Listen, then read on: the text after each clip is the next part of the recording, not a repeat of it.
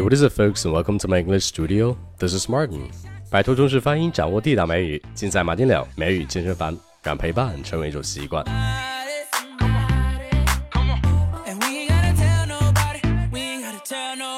哎，一说起玫瑰花，想必各位女生的内心都会泛起一阵波澜。哎，你还记得送给你玫瑰花的那个人或者那些人吗？假如别人送你的玫瑰花不是一支，不是一盆，不是一花篮，而是用玫瑰花把你的床都铺满了。A bed of roses，那你是不是分分钟会感动得满眼热泪啊？然后赶紧拍张照片发个朋友圈。哎，等一下啊，在你发朋友圈之前，你确定你知道这满床的玫瑰的英文 bed of roses 到底是什么意思吗？那请先把你浪漫的情怀收一下。其实 bed of roses 并不是真的字面上说的这个满床的玫瑰花。那 bed of roses 是一个习语表达，那这个表达已经被英国诗人用了几个世纪。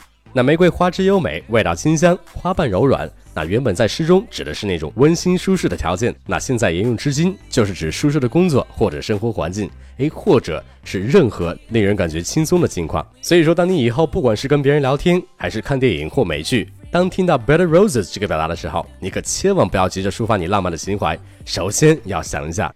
哎，在之前我好像教过你，bed roses 这个表达是用来形容舒适的环境或者是轻松的境况。哎，比如说你在刚开始工作几年之后，发现生活好像并没有按照你预想的轨迹运行，然后你发现那些鸡汤其实都是骗人的，那你可能就会说，Who said life would be a bed of roses？Who said life would be a bed of roses？谁说生活是称心如意的呀？